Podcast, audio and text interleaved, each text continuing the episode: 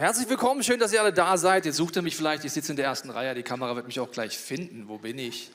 In der ersten Reihe bin ich hier zusammen mit den Location-Pastoren zur Dankesparty.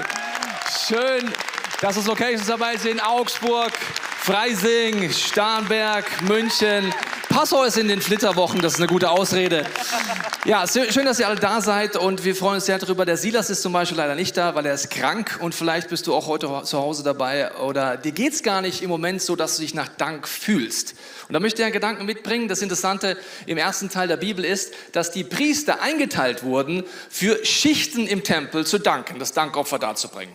Das wäre so, die hätten dir sagen können, ja, aber Chef, äh, ich fühle mich nicht zwischen zwei und drei Uhr nachts ready zu danken. Ja? Das wäre so, wenn ich jetzt sagen würde, so liebe Church Family, wir teilen ein, wir fangen hier drüben an. Also ihr seid heute Nacht zum Danken und Worshipen eingeteilt zwischen zwei und drei Uhr nachts. Gut? Super. Ja, ihr seht besonders fresh aus. Ihr habt zwei Stunden morgens zwischen fünf und sieben gebt ihr Dank, okay? Ja, super, ja, toll, toll. Und hier drüben sehen so ein bisschen so die Mittagsmuffel, sehe ich da so ein bisschen. Zwischen 13 und 15 Uhr macht ihr einfach die Dankopfer, okay? Passt? Schön. Ihr applaudiert ja nur, weil ihr denkt, ich mach's nicht echt. Also der Gedanke ist, wie kann ich denn eingeteilt werden zum Danken? Ist doch ein Gefühl, oder? Ich fühle mich halt manchmal dankbar und ich fühle mich manchmal nicht dankbar. Das Interessante ist, dass biblisch gesehen äh, Dank eine Entscheidung ist und Dank etwas ist, wenn ich sie teile, wird sie verdoppelt, die, Freude, äh, die Dankbarkeit und die Freude. Und wenn ich Dank ausspreche, erkenne ich neu die Realität, was Gott in meinem Leben tut. Das wollen wir auch heute machen. Ich werde euch ein, wir haben euch viele Geschichten mitgebracht, aber gleichzeitig möchte ich zwischen euch euch Gedanken mitgeben, wie Dank ein wichtiger Schlüssel ist für dein und mein Leben. Wenn wir rückblicken, können wir ganz viel lernen. Und wenn wir nach vorne blicken in schwierigen Zeiten, sollten wir unbedingt das mitnehmen, was wir in dem letzten Jahr gemeinsam mit allen Locations auch gelernt haben. Okay, also Dank als Entscheidung. Und das sehe ich besonders im Rückspiegel so, wenn man die Bibel liest, gibt es nämlich drei Dinge, die, wenn man über Dank redet, irgendwie gar nicht zusammenpassen. Und zwar drei Dinge kommen oft zusammen. Und zwar als erstes Erschütterung. Und Erschütterung gibt es biblisch immer wieder.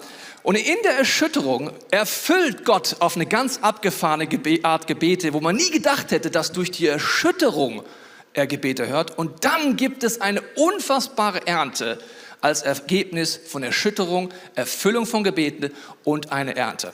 Und das ist, wenn ich zurückblicke, das letzte Mal, wo wir Dankesparty so alle zusammen gemacht haben, ist ja schon sehr lange her, also drei Jahre her. Und wenn ich mir darüber nachdenke, was dort alles passiert ist, zum Beispiel bei Corona, durch diese Erschütterungsphase, wie viel erfüllt wurde von Gebeten und Plänen Gottes und wie unfassbar groß die Ernte war, ist und bleibt, möchte ich dir heute Gedanken mitgeben, die dir nach vorne gerichtet in Wirtschaftskrisen, Kriegssituationen hoffentlich zu einem Mindset führen, wo du erwartungsvoll und glaubensstark in die nächsten Wochen und Monate gehst. In Hebräer 12, 26 heißt es, damals hat seine Stimme nur die Erde erbeben lassen, doch jetzt kündigt er an, noch einmal werde ich die Erde erschüttern und auch den Himmel. Erschütterung biblisch gesehen ist etwas, das nur was erschütterbar ist, kann erschüttert werden. Ich will das nochmal. Nur was in uns erschütterbar ist, kann erschüttert werden. Also wenn wir absoluten Frieden mit Gott haben, wenn wir absolut im Glauben sind, absolut im Vertrauen sind und felsenfest auf Jesus stehen, wackelt einfach nichts. Wenn wir unser Leben angucken, wissen wir, wenn es wackelt, merken wir, wo wir noch nicht so sicher stehen, oder? Da merken wir, wie unser Glauben wirklich aussieht.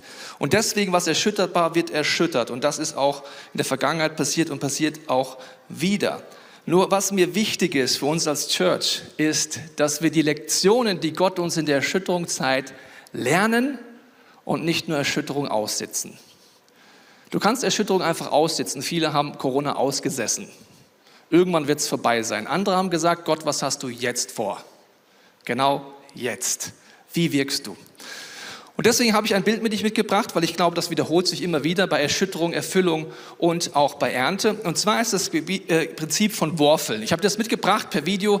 Worfeln ist ein alter Begriff, wie Spreu und Weize getrennt waren. Hier, hier ist eine moderne Variante davon. Das heißt, früher hat man es einfach hochgeworfen, Spreu und Weizen. Durch den Wind, der wurde jetzt hier durch diese Maschine erzeugt, hat sich Spreu und Weizen getrennt. Das heißt, in Erschütterungsmomenten wirft Gott Spreu und Weizen hoch und als Ergebnis ist, dass es sich trennt und dass eine neue Ernte äh, ankommt und dass Dinge erfüllt werden in unserem Leben. Und deswegen glaube ich, dass Gott uns herausfordert, auch bei allen Geschichten, die wir jetzt heute hören, es so zu machen wie im ersten Teil der Bibel. Die Erntedankfeste waren dafür da, zurückzublicken, Gottes Wesen zu verstehen, mit Jung und Alt zusammenzukommen und mit dieser Perspektive in die Zukunft zu gehen. Warum?